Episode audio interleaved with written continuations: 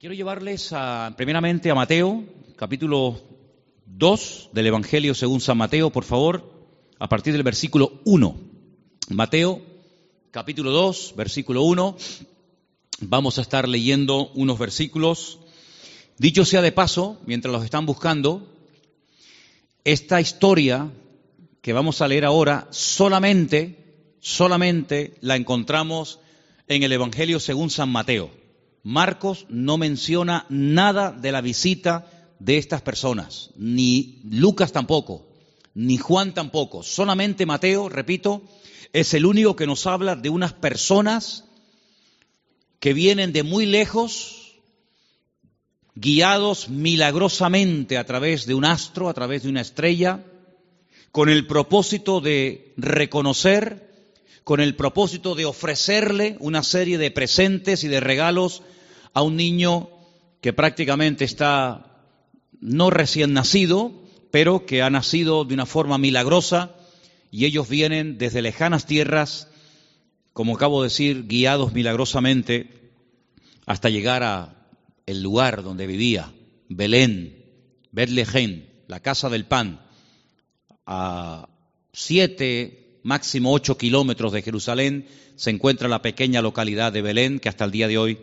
se puede visitar. Empiezo a leer a partir del versículo 1. Estoy en Mateo 2, del versículo 1 en adelante, y dice así la palabra del Señor. Cuando Jesús nació en Belén de Judea, en días del rey Herodes, vinieron del oriente a Jerusalén unos magos, diciendo, ¿dónde está el rey de los judíos que ha nacido? Porque su estrella hemos visto en el oriente y venimos a adorarle. Oyendo esto, el rey Herodes se turbó y toda Jerusalén con él.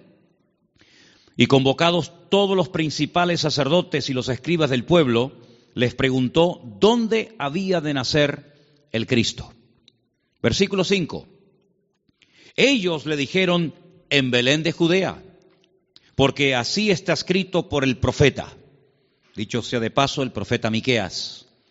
Y tú, Belén de la tierra de Judá, no eres la más pequeña entre los príncipes de Judá, porque de ti saldrá un guiador que apacentará a mi pueblo Israel. Entonces Herodes, llamando en secreto a los magos, indagó de ellos diligentemente el tiempo de la aparición de la estrella. Y enviándolos a Belén, dijo, Id allá y averiguad con diligencia acerca del niño, y cuando lo halléis, hacedmelo saber, para que yo también vaya y le adore. Ellos, habiendo oído al rey, se fueron y he aquí la estrella que habían visto en el oriente iba delante de ellos, hasta que llegando se detuvo sobre donde estaba el niño. Y al ver la estrella se regocijaron con muy grande gozo. Y al entrar en la casa vieron al niño con su madre María y postrándose lo adoraron y abriendo sus tesoros le ofrecieron presentes, oro, incienso y mirra. Pero siendo avisados por revelación en sueños que no volviesen a Herodes, regresaron a su tierra por otro camino. Amén. Todos los años leemos esta porción, más o menos por estas fechas. Creo que es bueno leerla para que estemos informados de todas las cosas previas y posteriores que ocurrieron durante el nacimiento del Mesías, de nuestro Señor Jesucristo. Hoy leía esta misma historia, pero en otra versión. Y en vez de aparecer la palabra magos, aparecía la palabra sabios. Nos dice la Biblia de dónde vinieron, pero no nos dice cuántos vinieron. Es curioso que la tradición, en las cabalgatas famosas, días antes de los reyes, siempre aparecen tres, que incluso hasta se han atrevido a ponerle nombre. Melchor, Gaspar y, Baltasar. Ah, iba a saltar. Dos blancos y uno moreno. ¿Os dais cuenta que yo he leído la porción y no dice cuántos eran, ni cómo se llamaban?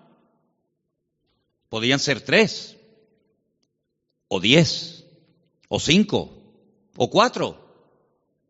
Uno no, porque habla de magos, de sabios, por lo tanto mínimo dos. Pero la Biblia no da el dato de tres. ¿Y los nombres? Tampoco. ¿qué, peligro tan grande corremos cuando nos inventamos las cosas y en vez de ceñirnos a lo que nos dice la fuente, que es la Biblia, comenzamos a oír y a prestar atención a tradiciones, a mitos, a cuentos, y comenzamos a ponerle nombre a personajes que la Biblia ni, ni les da el nombre ni el número. ¿De dónde viene entonces el tema de que eran tres? Bueno, todo esto tiene una explicación, no bíblica, pero la explicación que le han dado es que representan a los tres continentes conocidos de aquel tiempo. Europa, Asia y África. Uno representando a cada uno de los continentes que en aquel momento se conocían, puesto que Oceanía y América en aquel momento prácticamente no aparecían por ninguna parte. Pero tampoco tenemos base bíblica para decir esto. Porque los tres, o los cuatro, o los ocho, todos vinieron del mismo sitio. No vino uno de África, otro de Europa, otro de Asia, y allí se encontraron. No, no, no, no, no. Venían juntos. Y venían los tres juntos con un propósito. Y vinieron todos dirigidos de la misma manera. No es que uno en África tuvo un sueño, otro en Europa tuvo una visión y se le presentó un ángel y otro... No, no, no, no, no, no, no, no, no dice eso. Todos venían como un equipo, con un propósito, con una serie de presentes, de los cuales hablaremos ahora un poco, y vinieron de Oriente. Ahora, ¿de qué parte de Oriente? Tampoco con exactitud lo sabemos, porque si ustedes se centran en Israel, Toda la geografía bíblica parte de Israel. Eso siempre tienen que tenerlo presente. Cuando habla del norte, pero del norte, ¿desde dónde? Desde Madrid, desde Jerusalén, desde Roma. Toda la geografía bíblica siempre parte de Jerusalén. Cuando se habla del norte, pues tienes que coger un mapa, meterte en Israel y decir, ¿qué país queda en el norte? ¿Qué país queda en el sur? Cuando habla del mar grande, ¿de cuál habla? ¿Del Caribe? Del Pacífico, del Caspio, ¿no? El mar grande es el que está más cerca de Israel, que es el mar Mediterráneo, el mar Nostrum, que está al, oeste. Cuando habla del oriente, pues tienes que mirar desde Israel, no desde donde tú has nacido, porque si no, no encajan las cosas. Desde, desde, la, desde la, geografía bíblica, tienes que mirar qué países quedan al, al este, al oriente, de donde sale el sol. Bueno, hemos escuchado y hemos leído todo tipo de explicaciones, que si eran de la China, algunos dicen que venían de Babilonia, otros dicen que venían del Cáucaso, de tantos lugares, ¿verdad? Venían del este, venían del oriente. Ahora, en aquellos tiempos no era como hoy en día, que cogemos un avión y en unas cuantas horas nos ponemos en la otra parte del mundo. Por muy lejos que quede Chile, por muy lejos que quede Argentina, te montas en un avión en Madrid en 12, 13 horas, llegas a Buenos Aires sin ningún problema. Y has recorrido miles de kilómetros, has cruzado el charco, ¿verdad? Y has llegado casi, casi hasta al extremo de la Tierra, a la Patagonia, al fin del mundo. Pero en aquellos tiempos no, no era tan habitual, no era tan rápido, no era tan fácil el desplazarse de un país a otro. Lo que hoy en día hacemos en unas horas, en aquellos tiempos se tardaba días, semanas, meses y si me apuras, hasta años. Fíjate, por ejemplo, que cuando hemos ido a Israel, cuando yo les llevo a ustedes a Galilea y les muestro el camino real que aún existe, yo les he dicho, estando allí, que se tarda una semana desde Galilea hasta Nazaret y un poquito más hasta Jerusalén. Una semana, dentro de un país. Ahora, ¿cuánto tardaron estos sabios o estos magos o astrólogos? ¿Cuánto tardaron de Oriente hasta llegar hasta donde el lugar donde había nacido el Señor? Pues mínimo, mínimo, un año. Mínimo. ¿En qué nos basamos para decir que tardaron como mínimo un año? Cuando uno lee la palabra, uno tiene que prestar atención al contexto a todo lo que nos cuenta la historia, no solamente a unos cuantos versículos, sino a todo el contexto de la historia, situarnos en el momento de la época y tomar nota de una serie de detalles que nos aportan información que aparentemente, aparentemente no son importantes, pero son muy, muy, muy importantes. La imagen que la mayoría de la gente tiene del nacimiento de Cristo es más o menos así. Encontramos y por ahí vamos a ver ahora en estos días, si no, si no es que lo han puesto ya, lo que llaman los, los belenes, los portales, ¿sí? Y van a ver al niño en una cunita, su madre a un lado, el padre a otra, unos ángeles que están allí, los camellos fuera, los magos que entran dentro y se postran delante del niño, detrás una burra, detrás una vaca, ¿sí o no? Esa es la imagen que la gente tiene. Pero eso no es verdad, rotundamente falso. Ya este papa que dimitió, Ratzinger, cuando estaba como papa, no ahora en el paro, cuando estaba como papa, él dijo que eso era mentira, que eso no es, no tiene base ni fundamento bíblico. Allí no estaban todos juntos, el niño, la madre, los animales, los magos, los pastores. Eso es rotundamente falso. Pero es la imagen que la gente tiene. Entonces la gente cuando va al, pesebre o al portal, de, al portal que hacen aquí en el ayuntamiento o en otros lugares, pues ve a todos juntos.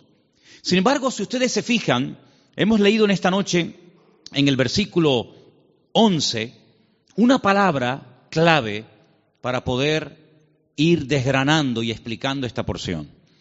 Dice que al entrar en la casa, en todas las Biblias tiene que poner eso, sea de la versión que sea. En todas las Biblias tiene que poner, cuando entraron en la casa vieron al niño con su madre postrado y lo adoraron. En la casa.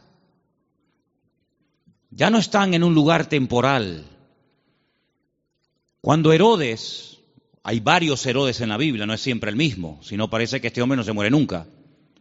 El Herodes que manda matar a los niños, no manda a matar a niños de 15 días o niños recién nacidos. Él manda a matar a niños menores de dos años,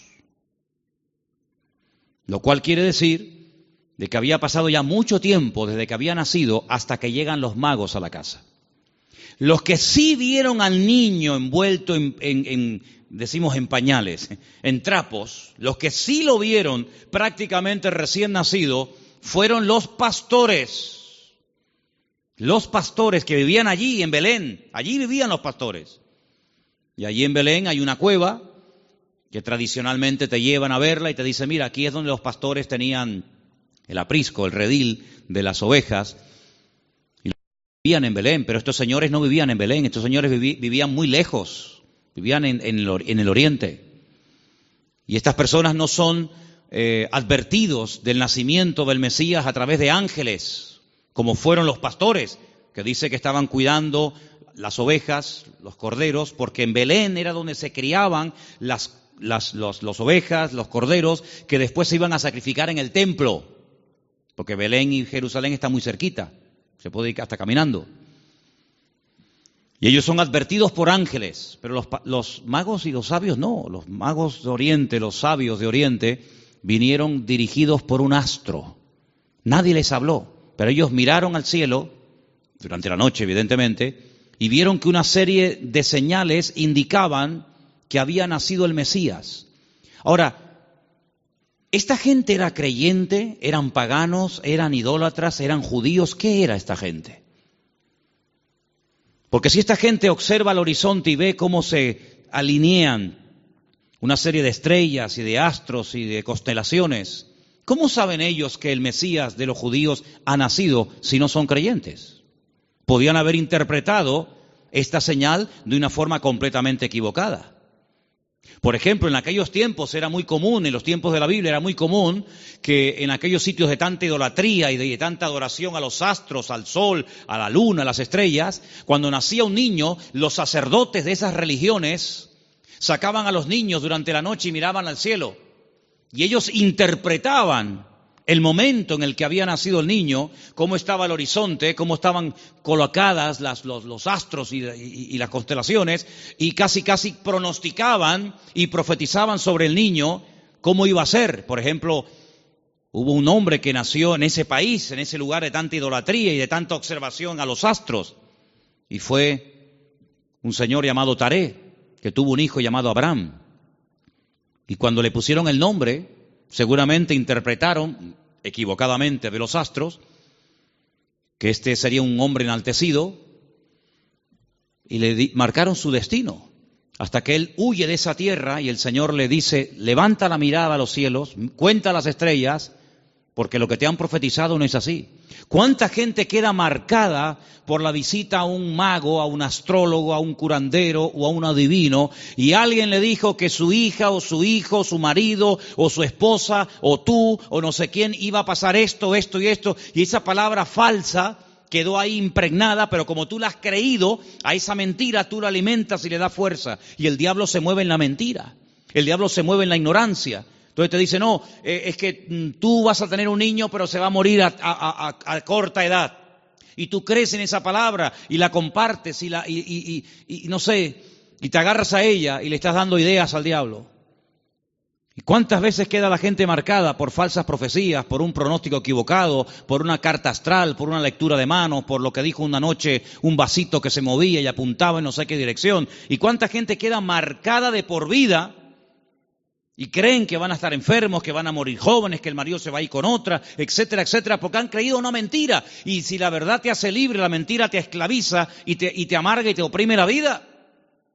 Pero estos hombres cuando miraron y, ellos creían que aquel Leo y aquellas estrellas, ellos creían que aquello tenía un propósito y una razón. Y ellos no dijeron, ¿será que van a ser un rey en nuestra tierra? ¿Será que va a haber una catástrofe, un tsunami, un terremoto? No, no, ellos no se equivocaron, ellos interpretaron correctamente aquello. Y se ponen en marcha. Y como mínimo, te dije antes que tardaron un año. Y ellos no van yendo por todos los países preguntando, oye, ¿será aquí? ¿Será allí? Como aquellos que aquella noche cuando oyeron la palabra profética del Señor que dice, uno de vosotros me va a entregar. Todos dijeron, seré yo, seré yo, seré yo, seré yo, todos menos uno que dijo quién es. Los magos, los, sabios de Oriente, no comenzaron a ir por Europa, por África, diciendo, será por aquí, será por allá. No, esa estrella, su estrella, no una cualquiera, su estrella, esa señal profética marcada en el cielo, indicaba en una dirección. Ellos seguían y llegaron, nada más y nada menos, que al sitio correcto, al país correcto y al pueblo correcto, Belén de Judea. Y cuando llegan allí, a Herodes, que era el rey que los romanos habían puesto como un títere, le preguntan, ¿dónde está el rey de los judíos? Porque su estrella hemos visto en el oriente y venimos a adorarle. Le están haciendo esta pregunta a un rey. No le están haciendo esta pregunta a un esclavo, no le están haciendo esta pregunta a uno que encuentran por la calle, sino que van al palacio, al Herodión, que aún se puede visitar en, Belén, ¿verdad? y le están preguntando al rey, que supuestamente es el rey de los judíos, ¿dónde está el rey de los judíos? Porque venimos a adorarle. Y ellos reconocen que ese que, con el que están hablando no es. Claro, por eso dice que se produjo una consternación. La gente comenzó a decir, oye, han venido gente de, de lejísimos, cargados con unos presentes y unos regalos, una fortuna en oro, en incienso y en mirra, y dice que vienen a adorar al rey de los judíos y, dicen que su estrella han visto en el oriente y estas noticias corrieron hasta Jerusalén y se produjo un tumulto tremendo porque la gente decía, pero aquí, ¿a quién se refieren? Es decir, había nacido el Mesías, profetizado durante siglos y siglos y nadie se había enterado. Fue como un nacimiento secreto. Nació el Mesías, del cual habló Isaías, Jeremías, Ezequiel y tantos y tantos profetas, y nadie se había dado cuenta. ¿No te has parado alguna vez a preguntar que Dios puede hacer muchas cosas hoy en día entre nosotros y no nos hemos dado cuenta de que es el Señor? Y atribuimos a la casualidad o a la coincidencia o a la suerte.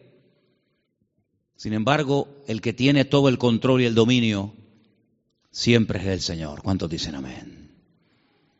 ¿Cómo supieron interpretar estos hombres estas señales correctamente? Bueno, hay varias opiniones.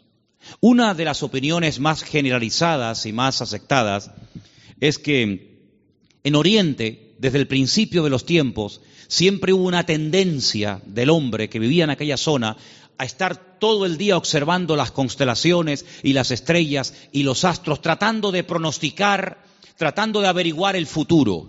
Ahí nació toda la astrología, ahí nació toda la brujería, ahí en, la cuna de todo eso es Babilonia, Babel. Babel es Babilonia, es el mismo sitio. Babel significa confusión. lo que hoy en día sería Irak. Y fue en aquella, en aquella zona, en aquella parte del mundo, donde ya en los tiempos del libro del Génesis dice que los hombres quisieron construir una torre. La palabra es sigurat, un observatorio, para que desde lo alto pudieran observar y pudieran decir, eh, va a pasar esto, va a pasar aquello, y, los astros dicen esto, y los astros dicen aquello. Es verdad que hay astros, y es verdad que hay constelaciones, y es verdad que hay constelaciones que se llaman Piscis y Capricornio, y Tauro, y Leo, es verdad, todo eso es verdad. Hay dibujos que se pueden hacer para interpretar todo eso, pero lamentablemente el hombre lo ha tergiversado y el hombre lo ha utilizado para, para atar, para engañar, para manipular y para tergiversar las, verdades. Pero en aquellos momentos estos hombres, criados en aquel lugar, sabían que algún día nacería un Mesías. Ahora, de todos los profetas de la antigüedad, ¿quién es el que verdaderamente sabía cuándo iba a nacer el Señor? Porque esta profecía que hemos leído esta noche, la vuelvo a leer en Mateo 1, 6, y tú, Belén de la tierra de Judá, no eres la más pequeña entre los príncipes de Judá, porque de ti saldrá un guiador que apacentará a mi pueblo Israel. Estas palabras están fechadas entre el 738 y el 698 antes de Cristo. Son palabras del profeta Miqueas. Ustedes pueden leerlo en, el libro que tenemos en la Biblia que lleva su nombre, Miqueas.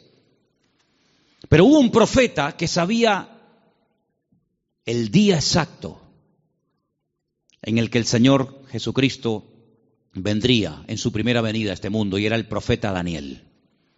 El profeta Daniel tuvo una revelación tremenda, muy amplia, y él sabía perfectamente que si se comenzaba a contar, nosotros contamos hacia adelante, ellos contaban hacia detrás, ¿verdad? Si se comenzaba a contar desde que se les permitiera retornar a Jerusalén restaurar Jerusalén, restaurar las murallas, él sabía perfectamente cuándo nacería el Mesías.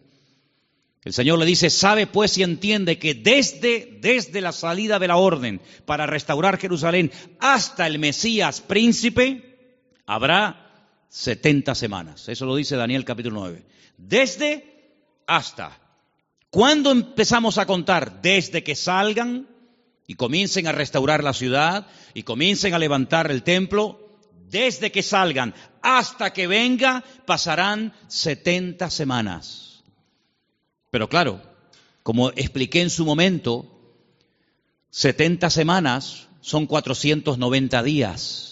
Y no hay 490 días desde que Nehemías, Esdras y Zorobabel reconstruyen la ciudad de Jerusalén hasta Cristo, no hay 490 días, hay muchísimo más. Entonces, ¿qué es lo que pasa? Pues también expliqué en su momento, y quiero solamente recordarles, que la forma de contabilizar el tiempo en la Biblia y según el pueblo de Israel varía mucho de cómo contamos nosotros el tiempo. Partimos de la base de que nuestro calendario no es el calendario bíblico. Nuestro calendario es un calendario mandado a hacer por un papa llamado Gregorio. Un tiempo que gira, un año que gira en torno al tiempo que tarda el sol en dar todo el círculo, ¿verdad? O la Tierra, perdón, el, tiempo que tarda la Tierra en recorrer las cuatro estaciones, que es alrededor de 365 días. Mientras que el calendario bíblico es un calendario basado en la luna y tiene 360 días. Silencio, por favor. Quiero que presten atención todos, no me estén hablando nadie. Si el calendario bíblico tiene 360 días y nuestro calendario tiene 365, aquí hay un problema. Nuestro calendario va aumentando más rápido de lo que va aumentando el tiempo bíblico. Tenemos más días para hacer un año que el calendario bíblico. El calendario bíblico es más corto. Primer problema. Segundo problema que tenemos. Nosotros contabilizamos el día a partir de las 12 y un minuto de la noche. En la Biblia no se cuenta, estamos hoy a jueves, ¿verdad? ¿Hasta qué, hasta qué momento será jueves? Hasta las 12 y un minuto. Hasta las 12 de la noche es jueves. Y a las 12 y un minuto automáticamente ya es viernes. En la Biblia el día empieza con la caída del sol. Cuando se pone el sol y una mujer no tiene luz para enhebrar una aguja y ya se pueden ver tres, tres estrellas en el horizonte y ya no hay luz suficiente para enhebrar una aguja, ahí empieza. Si en este momento en Israel, a las cuatro, cuatro y cuarto, cuatro y media, como mucho de la tarde, ya es de noche, quiere decir que en Israel a las cuatro y media de la noche ya es viernes, mientras que aquí todavía estamos en el día jueves. ¿Se dan cuenta la cantidad de desajustes que se producen? Cuando el hombre se sale de la palabra, cuando el hombre sale de la escritura, es un lío. Por eso después no encaja nada. Por eso muchas personas han intentado poner fechas y tal, y es un desastre, porque no se ciñen a la escritura. Todas las profecías, todas, absolutamente todas, las de la primera y las de la segunda venida de Cristo, todas están basadas en el calendario bíblico, no en el calendario gregoriano o cristiano que es el que tenemos nosotros hoy en día. Según, la, según el calendario bíblico, estamos en el año 5777. Según nuestro calendario, estamos en el año 2016 después de Cristo. Pero ¿y antes de Cristo no hubo historia? Antes de Cristo no hubo nada. ¿Cómo que 2016? Entonces hay un desfase tremendo, tremendo, de 5.777 a 2016 después de Cristo. Y no contamos lo de antes. Tenemos otra forma de contabilizar, ¿verdad? Porque hay un antes y un después. Entonces es muy importante darnos cuenta de que el profeta Daniel, cuando recibía las revelaciones acerca de la venida del Mesías, el Señor le estaba hablando con términos bíblicos, no con términos modernos. Y cuando el Señor le dice 70 semanas, Daniel, eh, sabe pues y entiende, escucha esto, desde que salgáis hasta que venga el Mesías príncipe, pasarán 70 semanas, pero resulta de que en el pueblo de Israel y según la Biblia, y esto está demostrado en el libro de Levítico, las formas de contar los días y las semanas también son diferentes. ¿Por qué? Porque nosotros llamamos semanas a un grupo de siete días.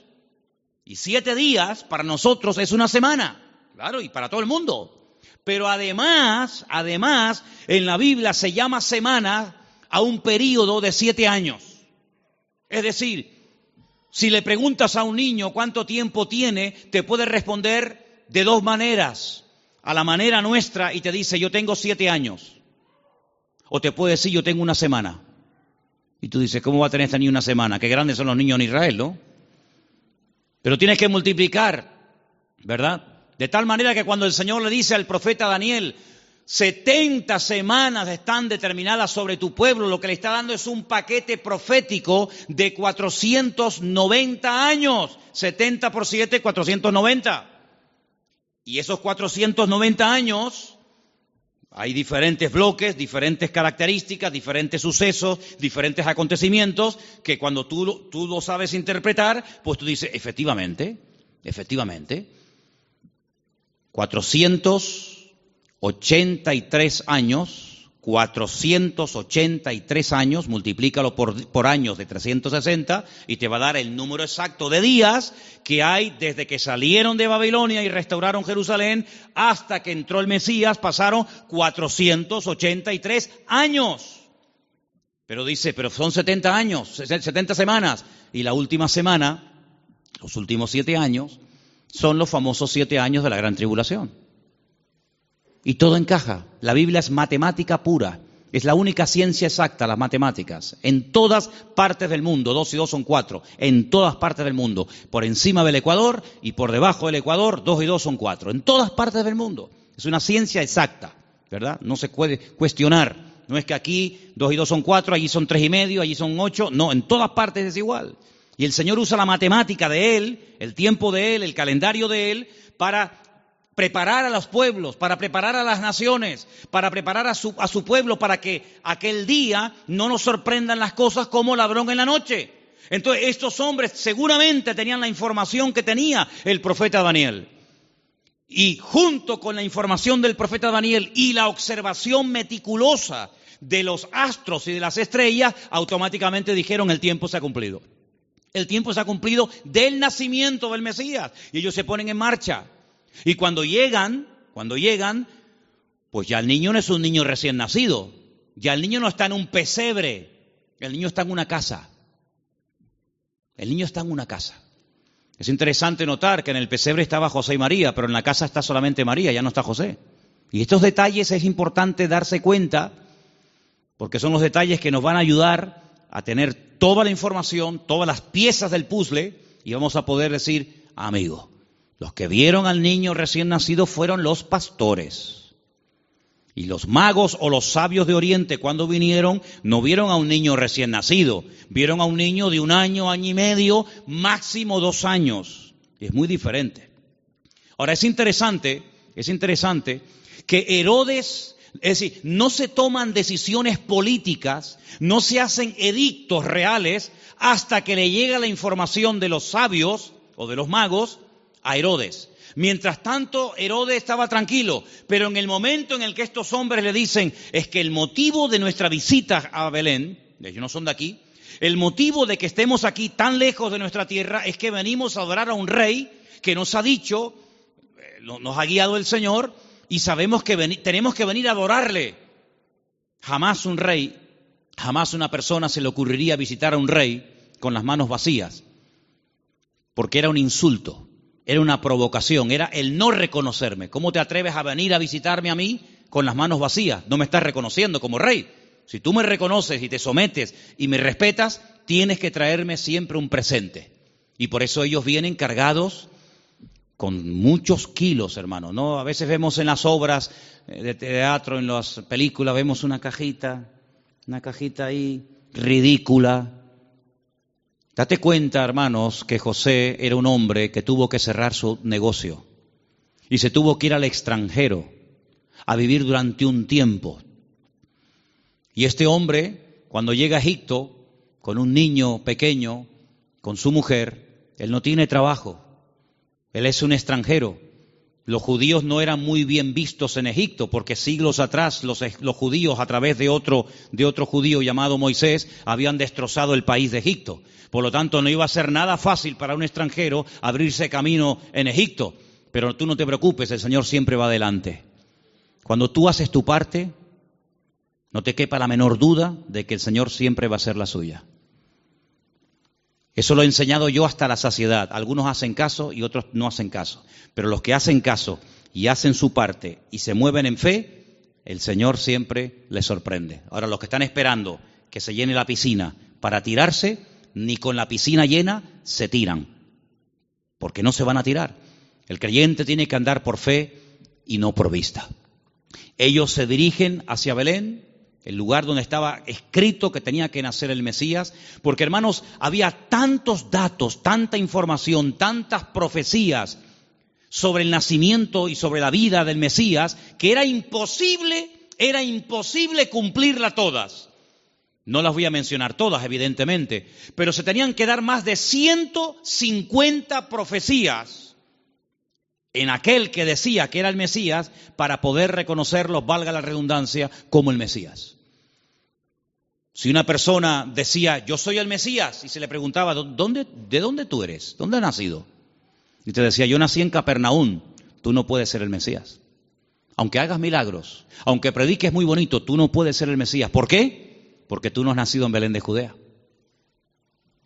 Por lo tanto, si alguien se levantaba y decía, yo soy el Mesías, y predicaba y hacía milagros, qué bien, ¿será este el Mesías?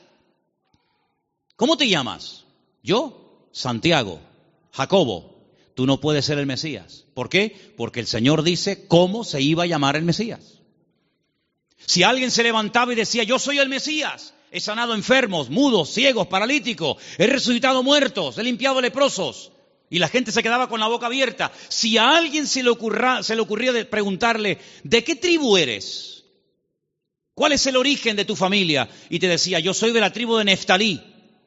Le podía decir, tú eres un falso Mesías. ¿Por qué? Porque la Biblia profetizaba que tenía que ser de la tribu de Judá no de otra tribu, sino de la tribu de Judá. Por lo tanto, hermanos, era prácticamente imposible que en una persona coincidieran todos los detalles de Belén de Judea, eh, de una joven que nació como nació, de, de, la tribu de Judá, etcétera, etcétera, etcétera. Más aparte, más aparte, todas las profecías que tenían que llevarse a cabo durante su ministerio público, aparte cómo lo iban a, crucificar, porque el Mesías tenía que morir crucificado, no podía morir de viejo, no podía morir de, de, un tiro, de una flecha, de un arco, de una jabalina, no podía morir de un infarto, tenía que morir crucificado entre dos malhechores, no entre diez, no entre dos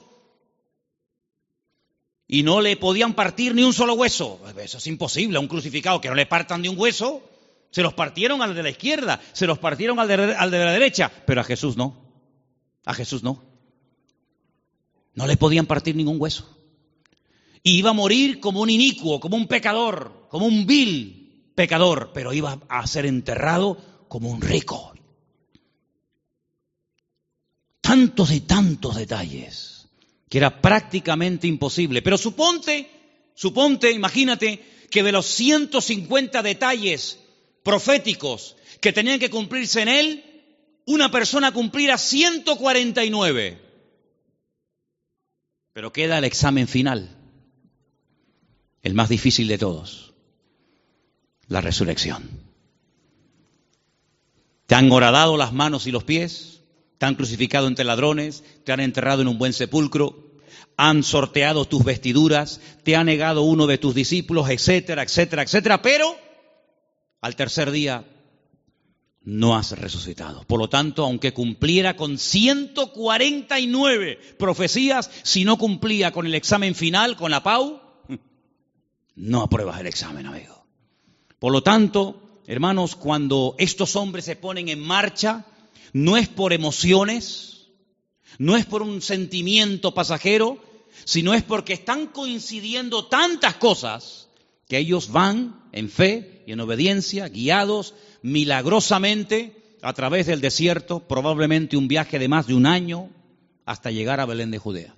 Cuando ellos llegan y le dicen a Herodes que vienen a adorar al Señor, resulta de que le presentan tres tipos de regalos. Vamos a leerlos nuevamente, por favor. Estamos en Mateo capítulo 2, versículo 11. ¿Lo ponemos? Mateo 2, 11. Al entrar en la casa vieron al niño con su madre María y postrándose lo adoraron. Y abriendo sus tesoros, le ofrecieron presentes oro, incienso y mirra. Algunos comentarios dicen que Daniel, cuando recibió la revelación, que la tenemos en la Biblia, por si te interesa conocerla, del nacimiento del Mesías, y también de su reinado, pero estamos hablando de su primera venida, Daniel vivía en, el palacio con el rey Nabucodonosor, os acordáis, ¿verdad? Después con Belsasar y después con otros también. Dicen los comentarios que Daniel no tuvo descendencia, seguramente lo hicieron eunuco que era lo más probable, y no tuvo descendencia, pero dice que era uno de los hombres más ricos de todo el país. Después del rey, el que más autoridad, el que más prestigio y reconocimiento tenía, era Daniel. Así de claro, igual que José en Egipto, que después de Faraón el que mandaba era José. Casi, casi podríamos decir que mandaba más José que, que Faraón. Toda esa fortuna, toda esa riqueza no se la quedaron sus hijos porque, repito, no tuvo. Y algunos dicen que puede ser que estos sabios, guiados como ya hemos dicho, milagrosamente, llegaron hasta Belén y esta fortuna, porque no era una cajita así, era una fortuna en oro, en incienso y en mirra, que a lo mejor tú dices, bueno, yo de las tres cosas me quedo con el oro. ¿Y el incienso y la mirra? Bueno, vamos a ver. Todo lo que la Biblia relata, todo lo que ocurre en la palabra de Dios, todo tiene una razón de ser, ¿sí o no? No hay nada casual. ¿Por qué la Biblia dice que eran 153 peces los que pescaron? ¿Ah? ¿Por qué dice la Biblia que comieron cinco mil hombres? ¿Por qué dice la Biblia que le regalaron oro, incienso y mirra? ¿Qué más da? Le hicieron presente, le hicieron regalos. ¿Y qué más da? No, no, no. Lo dice. ¿Te le trajeron qué le trajeron? ¿Ropas? No. ¿Joyas? No. ¿Comida? Tampoco. Oro, incienso y mirra. Tal vez para nosotros esos regalos no sean tan significativos, pero vamos a explicarlos. En estos tres regalos, nosotros podemos ver, en cierto sentido, el reconocimiento de ese triple ministerio que el Señor Jesucristo llevaría a cabo durante su vida. Ustedes saben que en el Antiguo Testamento o eras profeta o eras rey. Las dos cosas al mismo tiempo no se podía hacer. Muy rara vez, por ejemplo, Daniel, o perdón, David, a veces profetizaba, pero David no pasó a la historia por ser un profeta, aunque a veces profetizaba. Pero uno conoce a David como el rey de Israel, no como un profeta. Sin embargo, a Isaías lo conocemos como un profeta. Sin embargo, en la figura de Cristo, en la figura del Mesías, se iban a dar tres características únicas de él. Rey, profeta y sacerdote. Rey, profeta y sacerdote. El oro representa en cierto sentido la realeza del Señor Jesucristo, porque Él es el Rey de reyes y Señor de señores. Nadie dijo amén, pero lo es. Él es el Rey de reyes y el Señor de los señores. Nació como rey, lo crucificaron diciendo que era un rey y volverá a este mundo como un rey. Cuando nació dijeron, hemos venido a adorar al rey de los judíos. Era un niño, un año y medio, dos años, pero era un rey. Todavía no se manifestaban sus poderes, sus milagros, sus... Pero era un rey. Cuando murió en una cruz, él no lo dijo, pero Pilato dijo, quiero que le pongan encima de la cruz un título, una placa donde pongan tres idiomas para que todo el mundo lo entienda, en, en latín, en hebreo y en griego. Quiero que pongan, este es el rey de los judíos. Es increíble. Cuando Pilato le dice, pero tú eres un rey, sí o no, y dice, yo para esto he venido a este mundo. Pasa que todo tiene su momento y todo tiene su lugar. Cuando oramos en el Padre nuestro, lo leemos o lo mencionamos, hay una parte que recordamos que Él es rey. Cuando decimos, venga tu reino, tu reino. Y no hay reino sin rey, y no hay rey sin reino. Por lo tanto, Él es un rey. Y en ese presente del oro, moneda internacional, dicho sea de paso, porque con oro puedes ir a cualquier parte del mundo, se reconoce que él era un rey. De hecho, ellos dicen, venimos a adorar a un rey, pequeño, pero al fin y al cabo rey. Luego resulta de que el Señor Jesucristo era profeta, era la voz del Padre, era el que anunciaba las buenas nuevas de salvación a los quebrantados de corazón, a los ciegos, a los prisioneros, a los pobres. Él proclamaba el mensaje, era un profeta. Y ahí lo vemos, hermanos, como la mirra. La mirra era lo que se utilizaba, ¿verdad? en los ungüentos para ungir a las personas. Y con ese elemento de la mirra vemos que se le reconoce su ministerio profético. ¿Cuántas veces profetizó el Señor? Eh? ¿Recuerdan alguna profecía que dijo el Señor? Yo recuerdo muchas. Por ejemplo, una muy sencilla, pero que se cumplió literalmente. En una mesa se queda mirando a todos y les dice, ¿sabéis una cosa? Esta noche uno de ustedes me va a traicionar. ¿Cómo? ¿Nosotros? Eso no puede ser. Nosotros somos, somos tus discípulos. Lo hemos dejado todo para estar contigo. Pero él profetizó. Eso es una palabra profética. No se había cumplido. Uno de vosotros me va a traicionar, uno de vosotros me va a negar. Y se cumplió literalmente, aunque, aunque el que lo iba a hacer dijo, no, no, no, no, aunque todos te abandonen, yo nunca te abandonaré. Y resulta que el que más habla es el que es. Ay, amigo. Yo recuerdo una profecía que dijo el Señor, muy larga, por cierto, la tenemos enterita en Mateo 24. En los últimos tiempos se levantará nación contra nación y reino contra reino, y la maldad se multiplicará, pero el que persevere hasta el fin será salvo. Estamos viendo cómo la maldad se ha disparado de una forma increíble, hermanos, increíble. Raro es el día, raro es el día que usted no ponga la televisión a la hora de las noticias y no oiga tragedias y tragedias y tragedias y más tragedias. Si no es en Alemania, es en Francia, si no en Siria, si no en Jordania, si no en Grecia, siempre por todos los lados.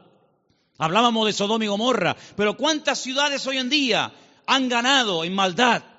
a Sodoma y Gomorra. Antes había una Sodoma, antes había una Gomorra, ahora hay miles de Sodomas y de Gomorras, miles. La maldad se va a multiplicar. Falsas doctrinas, falsas enseñanzas, terremotos, pestes. Hermano, ¿cuántas palabras dio el Señor? Una palabra profética que dijo, vete, tu criado ha sido sanado en esta misma hora. Es una palabra profética. Estaba allí, pero cuando llega, estaba sanado. Y dice, ¿a qué hora fue sanado? Y dice, a tal hora. Dice, a esa hora fue cuando él me dijo que iba a ser sanado. Profeta fidedigno, siempre anunciando la verdad, la palabra de Dios claramente. Y como sacerdote, ahí tenemos representado el incienso. El incienso que subía continuamente a la presencia de Dios recuerda el ministerio sacerdotal. Pero algunos de ustedes dirán, pero Cristo no podía ser sacerdote. Porque los sacerdotes eran de la tribu de, de la tribu de Leví. Y Jesús, como tú acabas de decir, no era de la tribu de Leví. Era de la tribu de Judá. Los de Judá no podían ser sacerdotes. Es verdad, tienes razón. Pero Jesús no es sacerdote según la tribu de Leví, sino Jesús es sacerdote según Melquisedec, rey de Salén. Porque los levitas desaparecieron, pero el sacerdocio de Cristo es constante, permanente y eterno por los siglos de los siglos. Amén. ¿Te das cuenta? Por lo tanto, todo encaja de una forma perfecta. Oro, incienso y mirra.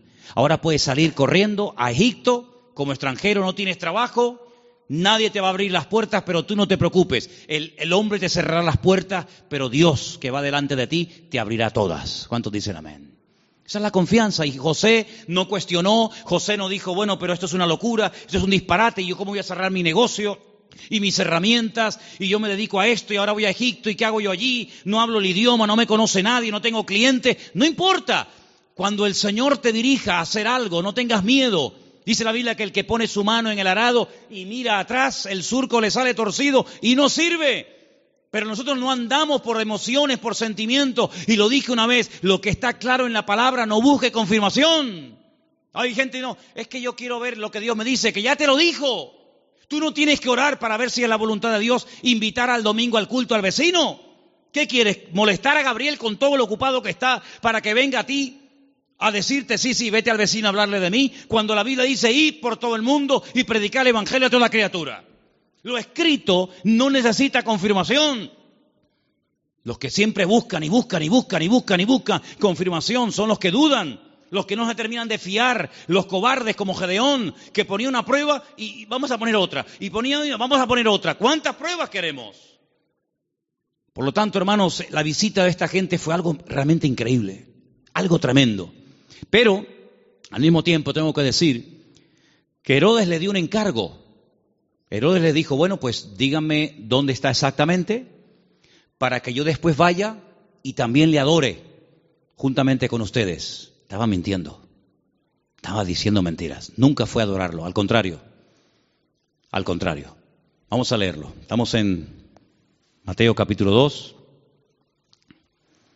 Después que partieron ellos, he aquí un ángel del Señor se le apareció en sueños a José y le dijo, levántate, toma al niño, a su madre, huye a Egipto y permanece allá hasta que yo te lo diga, porque acontecerá que Herodes buscará al niño para matarlo. ¿Te das cuenta? Para matarlo. Le dijo a los, a los, a los sabios, no, yo quiero adorarle, pero es mentira, lo quiere matar, es falso. Y él despertando tomó de noche, de noche, de noche. Pero si el Señor me ha hablado, cuanto antes ponga la palabra en práctica, mejor. ¿Para qué esperar a mañana? De noche, me levanté. Se levantó de noche y dice, tomó al niño a su madre y se fue a Egipto, y estuvo allá hasta la muerte de Herodes, para que se cumpliese lo dicho por el Señor por medio del profeta, cuando dijo, de Egipto llamé a mi hijo. Entonces Herodes, cuando vio, cuando se vio burlado por los magos, se enojó mucho y mandó matar a todos los niños menores de dos años. Si el niño estaba recién nacido, no tiene ningún sentido promulgar un edicto real para matar a un niño de un año, año y medio, dos años, no tiene sentido. Pero es que ya te vuelvo a repetir, el niño ya hacía mucho tiempo que había nacido. Pasa que los magos habían tardado mucho tiempo en llegar. Entonces dice que mató, mandó a matar a los niños menores de dos años que habían Belén y en todos los alrededores conforme al tiempo que había inquirido de los magos. Es curioso que cuando le interesaba tener una información se movía, pero cuando no quería cumplirla se hacía el loco, ¿no? Entonces se cumplió lo que fue dicho por el profeta Jeremías, otra palabra más cumplida. ¿Qué decía la palabra? Voz fue oída en Ramá. Grande lamentación, lloro y gemido. Raquel, que llora a sus hijos y no quiso ser consolada porque perecieron. Pero después de la muerte de Herodes, aquí un ángel del Señor le apareció en sueños a José en Egipto y le dijo, levántate, toma al niño y a su madre y vete a la tierra de Israel, porque han muerto los que procuran la muerte del niño. ¿Cómo iba a saber, cómo iba a saber José en Egipto sin WhatsApp, sin Facebook, sin ordenador, sin nada, que ya puedo volver a, casa? ¿Cómo lo puedo saber? Toda la información que necesitamos saber la sabe el Señor. Y cuando el Señor te diga, vuelve otra vez, fíate, porque el Señor sabe perfectamente que el de la muerte de Herodes ha llegado. Era un hombre que se dejaba, yo veo, se habla mucho de María, ¿eh? pero la verdad que este hombre era un hombre increíble, ¿eh? un hombre extraordinario, un hombre obediente, un hombre sumiso, un hombre que no cuestiona, no es un hombre lleno de dudas, sino es un hombre que se deja guiar de una forma tremenda. Ellos, habiendo oído que rey, eh, perdón, estamos en el versículo 21, eh, ¿verdad? Entonces él se levantó, tomó al niño, a su madre y vino a la tierra de Israel. Pero oyendo que Arquelao reinaba en Judea en lugar de Herodes, su padre, tuvo temor de ir allá.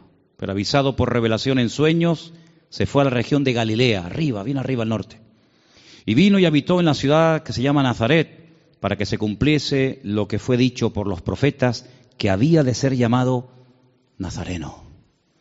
Es que todo se cumple, es que no hay ni un detalle que tú digas, oye, es que todo, todo, absolutamente todo, el que se vaya a Quito, el que vuelva, el que justamente se vaya a vivir a Nazaret, el que los... Es que todo, todo, absolutamente todo. Por eso Mateo es tan detallista con estos datos, porque él está intentando convencer a los judíos que van a ser los que van a leer su evangelio. Él está intentando abrirles los ojos y evangelizarlos a través de este evangelio y mostrarles que no era nada casual, sino que todo estaba cumpliéndose literalmente al pie de la letra. Y todo era porque para que se cumpliera lo dicho por el profeta, para que se cumpliera lo que profetizó el Señor, para que se cumpliera, para que se cumpliera, para que se cumpliera. Esa es la base del Evangelio de Mateo, el cumplimiento de las palabras proféticas dichas siglos antes de que naciera el Mesías. Ahora, si saltamos un momentito, y quiero leerlo rápidamente, en Lucas, capítulo 2, hemos leído Mateo 2, en Lucas capítulo 2, dice en el versículo 8, que había pastores en la misma región que velaban y guardaban las vigilias de la noche sobre su rebaño. Y aquí se les presentó un ángel del Señor y la gloria del Señor los rodeó de resplandor, tuvieron gran temor, pero el ángel les dijo, no temáis, porque aquí os doy nuevas de gran gozo, que será para todo el pueblo, que os ha nacido hoy, hoy, no ayer, no hace una, una semana, hoy os ha nacido en la ciudad de David. ¿Cuál es la ciudad de David? Belén, si David también era de, Belén, era de allí. Un Salvador que es Cristo, el Señor. Esto será de señal. Hallaréis al niño envuelto en pañales, acostado en un pesebre. Ustedes sí lo van a ver recién nacido. Los magos no lo vieron recién nacido. ¿Vale? Repentinamente se apareció con el ángel una multitud de las huestes celestiales que alababan a Dios y decían, Gloria a Dios en las alturas y en la tierra paz, buena voluntad para con los hombres. Sucedió que cuando los pastores se fueron de ellos al cielo, perdón, los pastores, los ángeles, no se fueron los pastores al cielo y se quedaron los ángeles, fue al revés. Se dijeron unos a otros, pasemos pues hasta Belén y veamos esto que ha sucedido y que el Señor nos ha manifestado. Vinieron pues apresuradamente y hallaron a María y a José cuando llegaron los magos, José no estaba, por lo menos no lo menciona, pero aquí sí. Estaba José, María y el niño acostado en el pesebre. Y al verlo dieron a conocer lo que se les había dicho acerca del niño y todos los que le oyeron se maravillaron de lo que los pastores decían. Pero María guardaba todas estas cosas, meditándolas en su corazón. Y volvieron los pastores glorificando y alabando a Dios por todas las cosas que habían oído y visto, como se les había dicho. ¿Tú sabes el frío que hace en Israel en, invierno? ¿Sabes el frío que hace allí? Aquí me hace gracia cuando la gente dice, uy, qué frío que hace. Tú no sabes lo que es frío. Allí hace frío, pero de verdad, y nieva. Jesús no nació el 24 de diciembre, hermano. Eso es una gran mentira. A partir del 400 y pico después de Cristo, alguien dijo que había nacido el 25 o 24 de diciembre, porque era el día más pagano del año, el peor día de todos. Y entonces dijeron, bueno, pues el día peor, el más pagano, el más terrible, vamos a cristianizarlo. Y vamos a decirle al mundo que el Mesías nació en este día, para que en vez de adorar al sol y en vez de adorar las barbaridades que adoran, adoren al Rey, al Señor Jesús. Y desde ese momento, pues la, se instituyó pues esa fecha. Pero Jesús no nació en diciembre. Jesús nació, y se puede demostrar bíblicamente, y en la página web Luis ha hecho un trabajo extraordinario de las tablas de los tiempos en los que ministraban los sacerdotes en el templo en Jerusalén, etcétera, etcétera. Jesús nació entre septiembre y el mes de octubre. Entre septiembre y octubre. ¿Os dais cuenta también el detalle de Lucas que no habla de animales dentro del pesebre? Judío jamás en la vida dormiría junto a animales. Jamás en la vida. Usted no puede leer la Biblia y menos el Nuevo Testamento con una visión occidental o, puramente cristiana, porque usted no tiene ningún problema en ver una vaca, una oveja, una cabra y, una mujer y un, No, no, perdone. Judío es tremendamente escrupuloso para eso. Los animales jamás conviven con los hombres, ni los hombres conviven con los animales. Ese es el cuento. Yo siempre he dicho que el portal de Belén es idolatría en miniatura. ¿O no? ¿Qué diferencia hay entre tener a un Cristo así de grande y tener uno así chiquitito? Bueno, perdón, cuando yo era pequeño, mi madre tenía en, lo que se llamaba el portal de Belén un cacho de Cristo así, ¿eh? De pequeño nada, era así, ¿eh? Desnudito, con el pañalito y con los deditos así. Y con una corona así. Y con una cunita como de paja. ¿Qué diferencia hay entre adorar a un Cristo así, o uno así, o uno así, o uno así? Ninguna.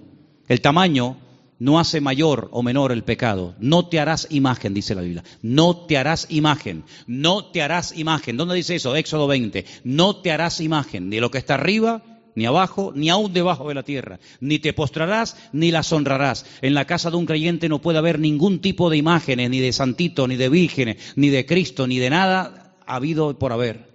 Es que es el Señor. ¿Qué Señor? Es que es María. Es que es José. No, eso es falso. Un pesebre, un portal, es idolatría en miniatura. Idolatría en miniatura. Y la Biblia prohíbe a un creyente adorar y hacer, no solamente, es que yo no lo adoro, pero lo ha hecho. Dice la no te harás. Porque no solamente dice no adorarás, sino dice no te harás. ¿Qué diferencia hay? Bueno, yo no la adoro, pero la ha hecho, por lo tanto es lo mismo. Eso no es de Dios. Eso no es de Dios.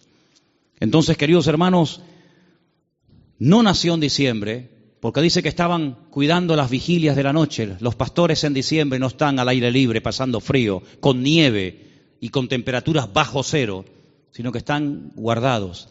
Era la fiesta entre septiembre y octubre, era una fiesta, por eso todo estaba lleno. No había lugar, claro, ¿por qué no había lugar? Tanta gente allá en aquellos días, en aquel lugar, en aquellos días sí. ¿Por qué? Porque era la famosa fiesta de los tabernáculos, la fiesta de Sukkot. Y se tradujo la palabra Sukkah por la palabra pesebre, y así todo quedó bonito. Era una cabaña improvisada donde él pudo estar con su, con su mujer, dando a luz, pero nada de vaquitas, ni cabras, ni ovejas, ni animales dentro en absoluto, para nada, para nada. Por lo tanto, hermanos, lo que tenemos que hacer es leer más la palabra, Prestar atención a lo que dice la Biblia, menos películas y, menos clichés que tenemos en la cabeza que nos han metido de que somos pequeñitos. Y sobre todo, hermanos, quiero terminar diciendo esto. Y el domingo lo voy a repetir hasta la saciedad, me lo vais a escuchar. ¿Habéis escuchado en estos días la palabra Jesús, la palabra Cristo? Yo no la he escuchado por ningún lado. Yo no la he escuchado. Papá Noel, bengalas, piñata, langostino, eh, sidra, árboles, cintitas, todo lo que usted quiera, regalos, todo lo que... Pero a Jesús, todo esto, la fiesta es en torno a quién. ¿Quién es el protagonista de la historia? ¿Quién es este señor gordo, vestido de rojo, que nos lo quieren meter hasta en la sopa. ¿Quién es este tipo? ¿Quién es este señor? ¿De dónde viene este señor? De San Nicolás, dice, San Nicolás, dicen los venezolanos, el San Nicolás, Papá Noel, Santa Claus. Santa Claus. Yo al único santo que conozco es al Señor Jesucristo, Señor de señores y Rey de reyes. No conozco a ninguno más. Hermano, o nos vamos a la Biblia o nos salimos de la misma. El protagonista en estos días no es Papá Noel, no son los magos, no es el arbolito. El protagonista tiene que ser nuestro Señor Jesucristo que aunque el mundo diga que ha nacido en diciembre, bueno, está bien, diciembre, enero, ¿qué más da? Lo importante es que tenemos que recordar de una forma especial, una vez al año, que el Señor Jesucristo vino, pero vino para qué? ¿Para qué vino? ¿Para qué vino? Y todo eso, Dios mediante, lo explicaremos el domingo, porque el, tema del programa del domingo es ¿qué es la Navidad? Y lógicamente para explicar lo que es la Navidad, tendré que explicar previamente lo que no es la Navidad. Pero hermano, nosotros no entramos en ese juego de consumismo. Si usted el 24 por la noche no puede tener la mesa llena de comida, no se preocupe. No pasa nada, hermano. El protagonista no somos nosotros, regalo va, regalo viene. Pero ¿a quién le llevaron los, los, los sabios regalos? ¿A quién? ¿A José? A María, ¿a quién fueron a adorar? ¿A quién queremos adorar nosotros, hermano? ¿No lo queremos adorar a Él? ¿Al Señor tu Dios adorarás y a Él solo servirás?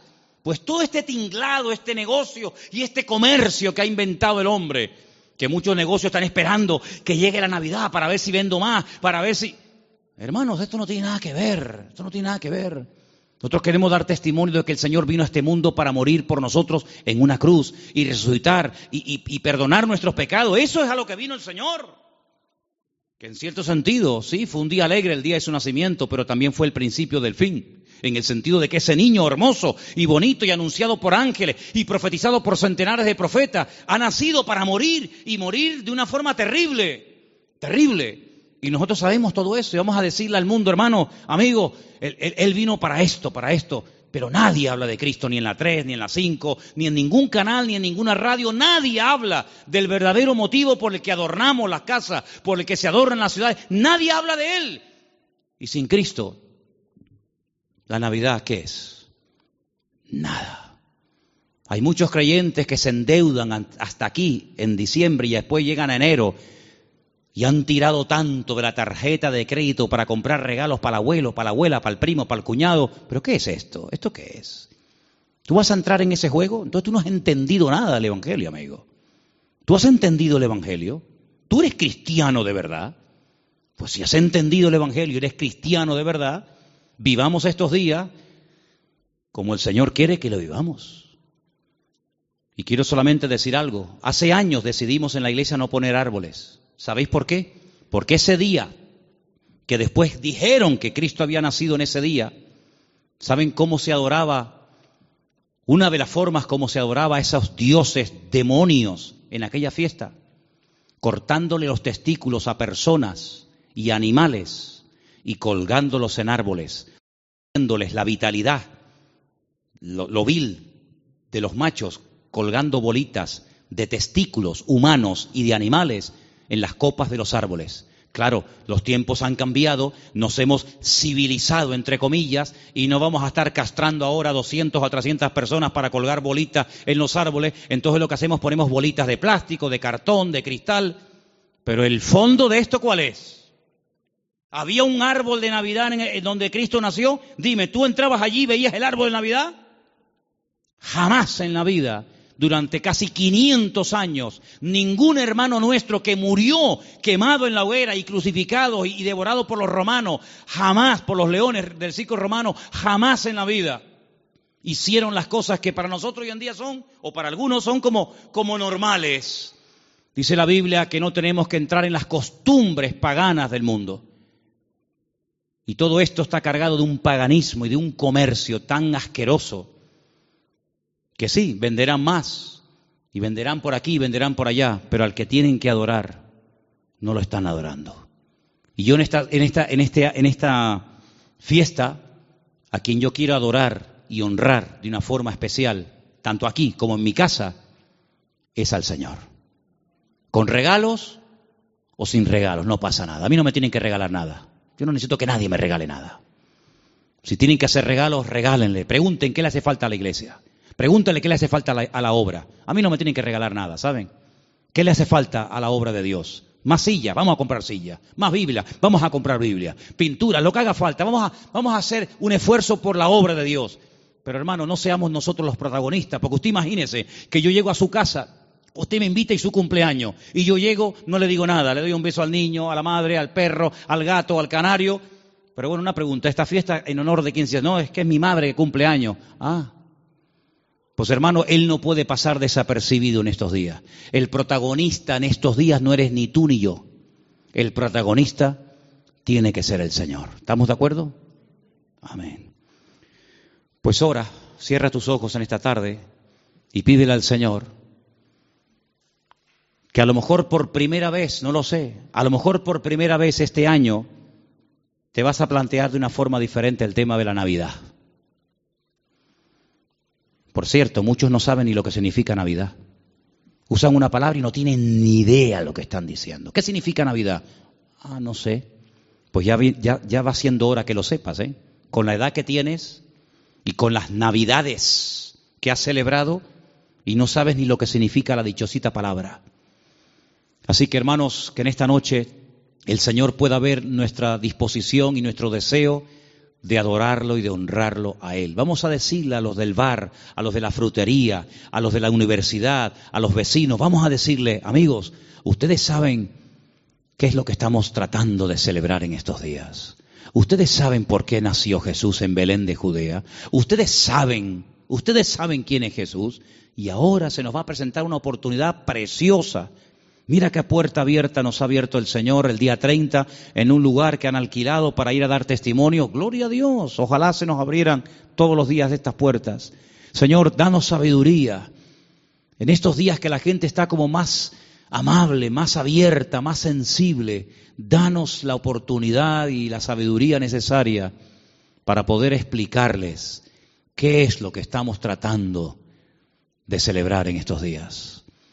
Sabemos, Señor, que tal vez no es el día exacto, no es el mes correcto, pero ¿qué más da, Señor? Hay que predicar a tiempo y fuera de tiempo. Y te pedimos, Señor, que en estos días podamos predicar y repartir Biblias y dar testimonio de ti como nunca, como en todo el año, Señor. Te damos las gracias por este tiempo, que esta palabra en la cual hemos estudiado y meditado en ella nos ayude para tener cada día las ideas más claras, Señor. Gracias te damos por tu palabra y por tu presencia en nuestra vida. En el bendito nombre de Cristo Jesús. Amén.